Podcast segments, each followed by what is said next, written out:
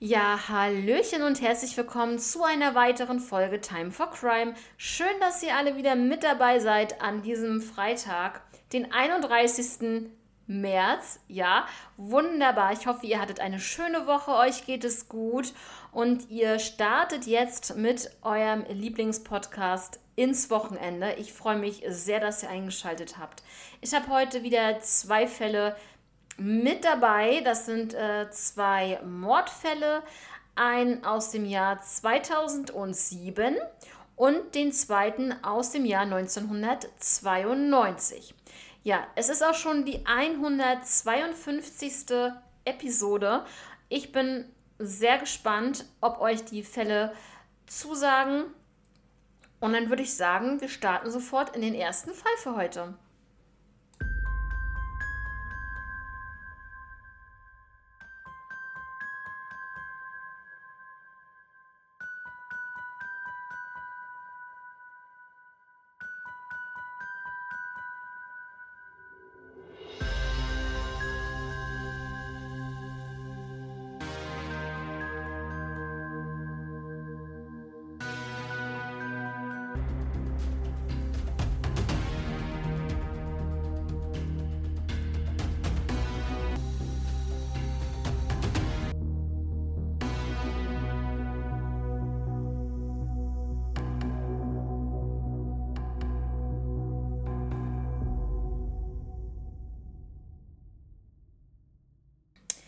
Ja, genau. Im ersten Fall, wie ich schon gesagt habe, gehen wir in das Jahr 2007. Es geht hier um den Mord an Cesar Toralba. Und äh, Cesar wurde am 9. Januar 1972 in Mexiko geboren. Er war also oder er kam als mexikanischer Einwanderer in die USA. Im Jahr 2007 war Cesar 35 Jahre alt, hatte eine Frau, und zwar hieß sie Minerva, und zwei Töchter, Katsteni und Aisha. Und äh, die Familie lebte in New Jersey. Es war der 24. Dezember 2007, also Weihnachten. Und äh, César wollte noch unbedingt äh, bestimmte Weihnachtseinkäufe machen. Sein Vater Uriel er war gerade im Flugzeug und auf dem Weg in die USA, um Weihnachten mit der Familie zu verbringen. Ich kann jetzt nicht genau sagen, was genau vorgefallen ist in der Zwischenzeit, aber Minerva hörte um 0.40 Uhr Stimmen auf dem Flur vor der Wohnung. Sie sah durch den Türspion, sah dabei ihren Mann und einen Fremden. Ja, dieser Fremde, der hatte eine Pistole und er richtete sie auf Cäsar und er forderte Geld von ihm. Ja, Minerva hat auf jeden Fall natürlich total die Panik bekommen. Ihr Mann steht da vor der Tür mit einem Wildfremden, der die Pistole auf ihn richtet und Geld von ihm fordert. Sie holte also sofort ihr Handy, um die 911 zu wählen. Und in diesem Moment hörte sie einen Schuss. Ja, die Nachbarn kamen herbei. Minerva war das völlig egal, ob sie, ob der Täter wie auch immer noch da war. Sie riss die Wohnungstür auf und da lag ihr Mann César. Und ja, die Nachbarn kamen dazu, sie äh, halfen noch. Ähm, Krankenwagen kam, er wurde sofort ins ähm, Krankenhaus gebracht und um 1.40 Uhr schon wurde Cäsar dann leider für tot erklärt. Leute, wie krass ist das bitte? Wie krass ist das bitte? Was ist das für ein Täter? Und äh, 16 Tage später hätte Cäsar seinen 36. Geburtstag gefeiert. Ja. Und ähm, man muss auch sagen, er hat ja, wie gesagt, seine zwei Töchter noch gehabt. Also ich finde das auf jeden Fall richtig, richtig krass. Und das vor seiner Wohnungstür. Ja, wer das wohl gewesen ist. Ne? Also da, das ist schon wieder so, so wieder dieses Grusel, dieser Gruselfaktor. Ähm, hat er Feinde gehabt? Hat er irgendwo vielleicht, äh, wenn er Geld forderte, wenn, vielleicht hat er wirklich irgendwo Schulden gemacht und der wollte sein Geld wieder haben? Ich weiß es nicht. Sehr, sehr, sehr, sehr eigenartig. Durch äh, diese Schutz, Schussverletzung hat er natürlich sehr viel Blut verloren. Und äh, damit wurden natürlich die Organe nicht mehr ausreichend mit Blut versorgt, ganz klar. Und dieser Mann, also der Täter, der war schwarz bekleidet. Bekleidet? Bekleidet? Und genau, man hat nichts weiter rausgefunden, Leute. Ähm, Sicherlich wird man bestimmt auch das Projektil, Projektil untersucht haben. Es wird sicherlich zu einer bestimmten Waffe ähm, gehört haben. Aber ja, wenn man da keinen weiteren ähm, Ansatz findet, ist das echt schwierig. Ein Jahr später, nach dem Mord von César, ähm, wurde dann auch eine Mahnwache gehalten. Und ja, am 10. Jahrestag im Jahr 2017 ähm, wurde dieser Fall dann wieder an die Öffentlichkeit gebracht. Ähm, die Crime Stoppers ähm, kennt man ja, ne, das ist auch so wie Aktenzeichen XY, ja. Die Crime Stoppers haben eine Belohnung ähm, aufgesetzt oder Belohnung, wie sagt man? Ja, eine Belohnung gegeben ähm, von 5000 Dollar und ja, jetzt die, äh, letztes Jahr sozusagen am 24. Dezember 2022 äh, ist dieser Mord genau 15 Jahre her gewesen. Und man hat immer noch nichts. Man hat immer noch nichts. Die, ähm, ja, ich sag mal, der Täter wird sich nicht verletzt haben. Heißt, es gibt keine DNA-Spur. Es gibt eine vage Beschreibung, aber er war schwarz gekleidet. Er hat wahrscheinlich auch eine Maske getragen. Also von daher, Leute, sehr, sehr schwer daran zu kommen. Es sei denn, er hat irgendwie damit geprahlt, irgendjemanden davon erzählt. Und dann muss man immer, immer wieder die Hoffnung haben, dass diese Leute, die davon erfahren, auch irgendwann zur Polizei gehen und eine Aussage machen. Oder äh, es gibt ja auch anonyme Hotlines, die man anrufen kann und ähm, anonymen Hinweis-Tipp geben kann. Sicherlich kriegt man dann wahrscheinlich auch die Belohnung nicht. Ich weiß es nicht. Aber ganz ehrlich, wenn man da wirklich sein Gewissen beruhigen möchte, dann ist das Geld scheißegal. Ganz ehrlich, dann ist es wichtig, dass der Täter gefasst wird, dass man sein Gewissen beruhigt und sagt, okay, ich weiß, wer es ist, ich sag euch das, äh, ich scheiß auf das Geld, weil ich möchte, dass die Familie weiß, wer, wer dafür für den Mord äh, des geliebten Vaters und Ehemanns, äh, ja, wer dafür verantwortlich ist. Ne? Ja. Das ist schon schwierig. Es ist schon schwierig. Ich fand, wie gesagt, äh, den Fall wirklich sehr, sehr herzzerreißend, weil es natürlich auch Leute, es ist am Weihnachten passiert. Was, also alleine so schon ist das schlimm. Aber dann noch zu Weihnachten, seine zwei Mädels, oh, nee, oder drei Mädels, seine Frau ja auch. Ich, äh, also man darf sich das gar nicht vorstellen, wie schlimm das ist, ne? Dass der geliebte Vater einfach da ähm, vor der Haustür da umgebracht wurde. Ne? Ja, Leute, es ist schwierig jetzt einen Übergang zu finden, aber wir ähm, haben jetzt den zweiten Fall für heute und zwar gehen wir nach Schweden. Ja, also da haben wir so selten Fälle in Schweden, aber wir haben heute endlich mal wieder einen. Und zwar geht es hier um Jessica Torstensen aus dem Jahr 1992. Ja, Jessica Thorstensen äh, wurde 1973 geboren. Sie hatte einen Bruder namens Jerry und die Eltern haben sich dann später wieder scheiden lassen.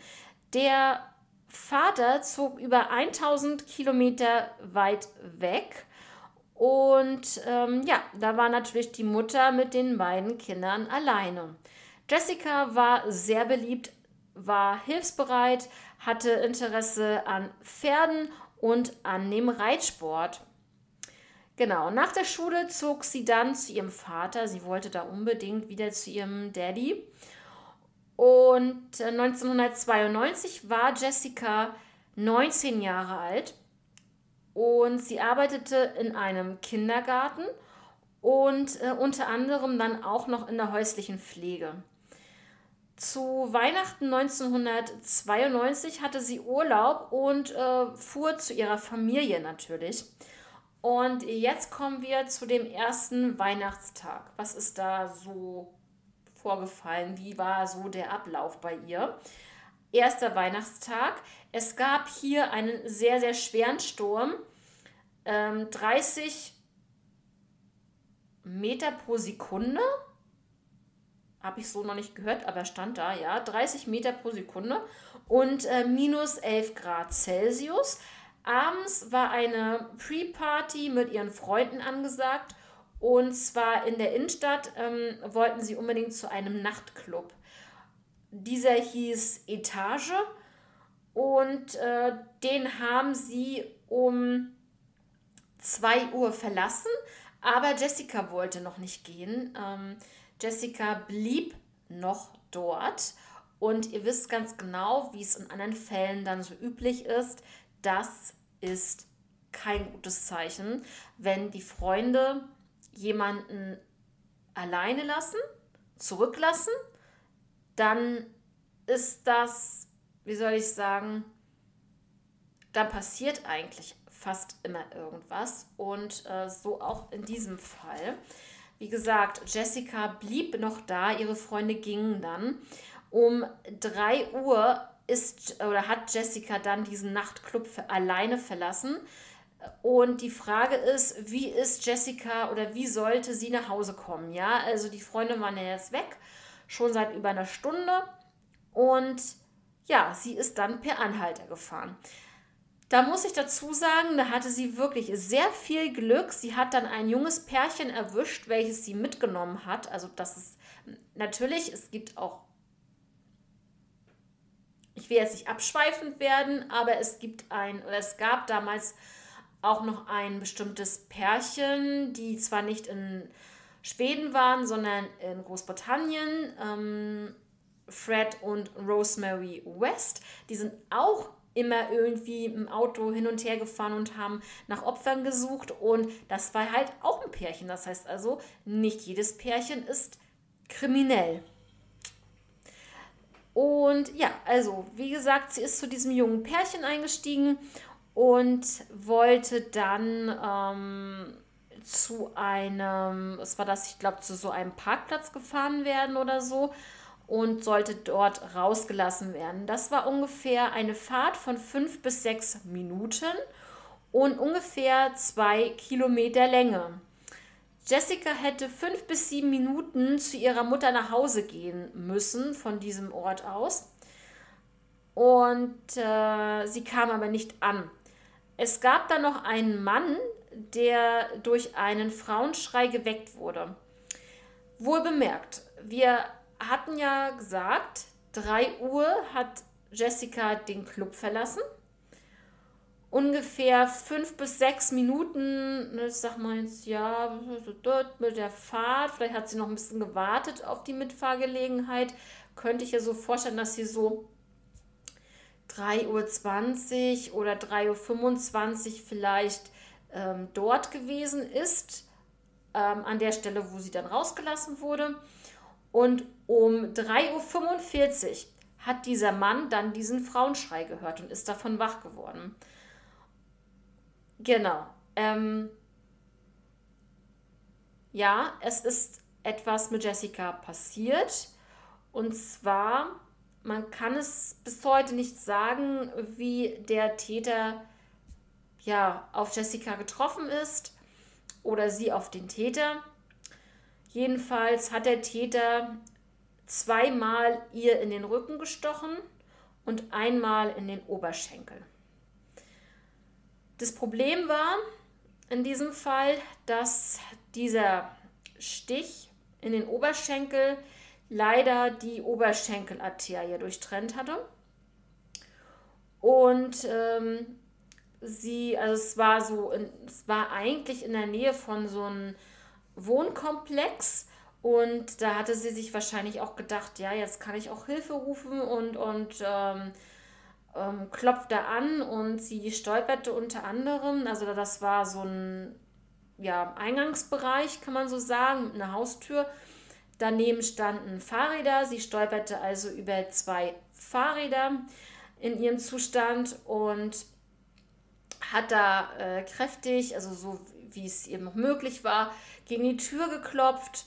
Aber dadurch, dass auch so, so ein Wind, also so ein Sturm herrschte, hat man das leider, das äh, äh, Klopfen, nicht gehört. Und äh, Jessica ist vor dieser Haustür wirklich durch diese schlimmen Verletzungen ähm, verblutet. Sie ist dort, ja, liegen geblieben, sagen wir es so, ja, also vor der Haustür dieses Wohnblocks. Dann war es ja, wie gesagt, schon der Samstag, und äh, es war der 26. Dezember 1992, wohl bemerkt. Jetzt ähm, merke ich gerade, dass das äh, auch wieder Weihnachten ist. Ja, hatten wir ja auch gesagt, erster Weihnachtstag, aber ich meine jetzt ähm, zu dem anderen Fall äh, von letzten Mal auch wieder Weihnachten. Also Weihnachten passieren auch schlimme Dinge, Leute. Und ähm, wie gesagt, zweiter Weihnachtstag um 5.55 Uhr wurde sie dann von einem Anwohner dort leblos in einer großen Blutlache gefunden. Ja. Zwei Minuten später ging der Notruf ein und äh, ja, man konnte aber nichts mehr tun, weil es einfach, ja, sie lag da zu lange. Ja, und der Blutverlust war einfach zu hoch. Ähm, sie hatte Abwehrverletzungen und Kampfspuren am Körper, also an Händen und Unterarmen. Und ähm, ja, was ich sehr seltsam fand, dass man das so in diesen Artikel reingeschrieben hat, ist, dass ihre Blase entleert wurde. Ja. Genau. Das war jetzt auch so ein bisschen eigenartig. Ähm, sie hatte einen sehr hohen Alkoholwert im Blut und einen sehr hohen Koffeinspiegel. Und ähm, man fand natürlich zum Glück das Pärchen, welches sie ja vorher mitgenommen hatte. Und die sagten aus, dass als sie Jessica mitnahmen, hatte sie, also sie war angetrunken, aber sie war jetzt nicht, dass sie so einen extrem hohen Alkohol Wert wahrscheinlich oder wie auch immer im Blut hatte. Das konnten sie sich nicht äh, erklären, dass der Wert dann so hoch ist, weil sie halt wirklich äh, noch normal war und nur halt so ein bisschen angetrunken. Ne? Genau. Und was interessant ist, also dieser Fahrer, der Mann von diesem Pärchen, der ging sogar auf dieselbe Schule wie Jessica. Also er kannte sie sogar oder die beiden kannten sich. Und vom Sehen her Genau, und die beiden sagten dann aus, dass nach dem Aussteigen von Jessica sich ähm, ihr Verhalten wirklich äh, sehr seltsam verändert hat. Also sie ging nicht in die Richtung zu ihrer Mutter. Also natürlich wussten die jetzt nicht, wo ihre Mutter wohnt. Sie haben dann halt nur gesehen, in welche Richtung sie ging. Und im Nachhinein, als sie das erzählten, meinten sie ja, sie ist jetzt da und da lang gegangen und dann wussten natürlich die Beamten, dass sie in, ein, in die entgegengesetzte Richtung gegangen ist, nicht in die Richtung, wo ihre Mutter wohnt. Ne? Das äh, ist schon seltsam und auch gerade, ähm, wenn da so ein Sturm herrscht, ähm, so ein Schneesturm oder so, dann ähm, gehe ich doch so auf den schnellsten Weg zu mein, also zum Haus der Mutter, ja. Also irgendwie war das sehr seltsam. Genau. Ähm, aber man fand heraus, was interessant, ne, was jetzt noch interessant ist, dass in die Richtung, in die sie gegangen ist, da ist sogar, oder da war das Haus ihres Bruders. Genau. Ähm, aber dann, danach wechselt, also sie ist erst in diese Richtung gegangen, danach wechselte, wieder, wechselte sie wieder die Richtung. Also so ein Hin und Her. Genau. Ähm, um, also zumindest steht jetzt hier in der Aussage, dass das Pärchen Jessica um 3.10 Uhr bis 3.15 Uhr in der, in der Zeitspanne abgesetzt hatte dort. 3.45 Uhr hat ja der Mann ähm, den Schrei, den Frauenschrei gehört und 5.55 Uhr wurde sie dann aufgefunden. Und äh, genau, also fünf bis sieben Minuten hätte Jessica ja zu ihrer Mutter gebraucht, zu Fuß. Und dann ist ja noch ein Fenster von 30 bis 35 Minuten. Und da ist halt die Frage, ähm, naja, nicht was passiert ist, sondern ähm, wie, wie es passiert ist. Also wie, wie sind die beiden, also der Täter und Jessica, aufeinander getroffen? Hatten sie sich irgendwo verabredet? Kannte sie ihn? Es ist echt schwierig, das äh, jetzt herauszufinden. Die erste Theorie ist, war jemand zu Besuch. Das heißt, hat sie noch jemanden getroffen, wie ich schon gesagt habe, hat sie jemanden im Club kennengelernt und sich dort mit ihm verabredet. Und ähm, ja, weil ihre Freunde waren ja später nicht mehr da und die konnten das natürlich ähm, da nicht überprüfen, ob sie da noch mit jemandem gesprochen hat. Ne? Das ist ähm, genauso schwierig jetzt. Oder war es eine Zufallstat? Also man vermutet, dass es keine Vorbeziehungen zwischen Täter und Opfer gibt und ähm, dass der Täter auch ein äh, Opportunist ist und dass ähm, eine Person sozusagen sehr interessant war.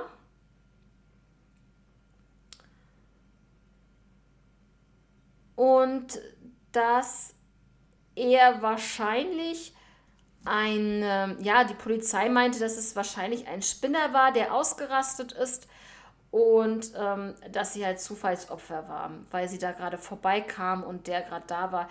Aber das ist alles so ein richtig doller Zufall, Leute. Also ich habe irgendwie das Gefühl, dass die sich da mit jemandem getroffen hat, weil in so einer stürmischen Winternacht und dann noch Weihnachten, warum sollte da gerade an diesem Ort irgendjemand herumlaufen und warten, äh, dass da jemand vorbeikommt mit einem Messer. Warum sollte er mit einem Messer dort warten und auf Opfer lauern?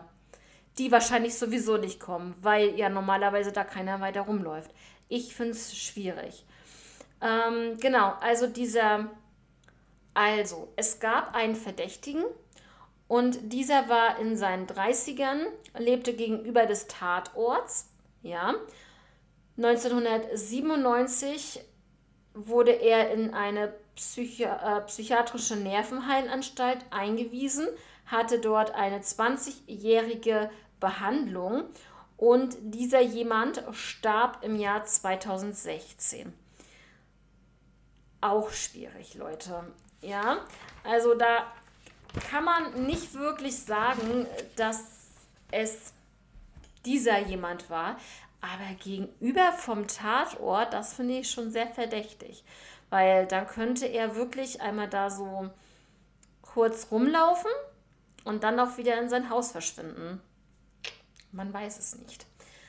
Ja, Leute, also das war es auch schon wieder für heute. Und ich würde sagen, ich äh, entlasse euch jetzt ins Wochenende mit den Gedanken an diesen Fällen. Ähm, würde mich freuen, von euch zu hören über Instagram oder auch bei YouTube. Gerne unter dem Video könnt ihr gerne auch Kommentare da lassen. Ansonsten wünsche ich euch, wie gesagt, ein schönes Wochenende und äh, wir hören uns am Dienstag wie gewohnt wieder mit dem nächsten Fall. Und ja, bis dahin passt alle gut auf euch auf und wir hören uns. Bis dann. Ciao.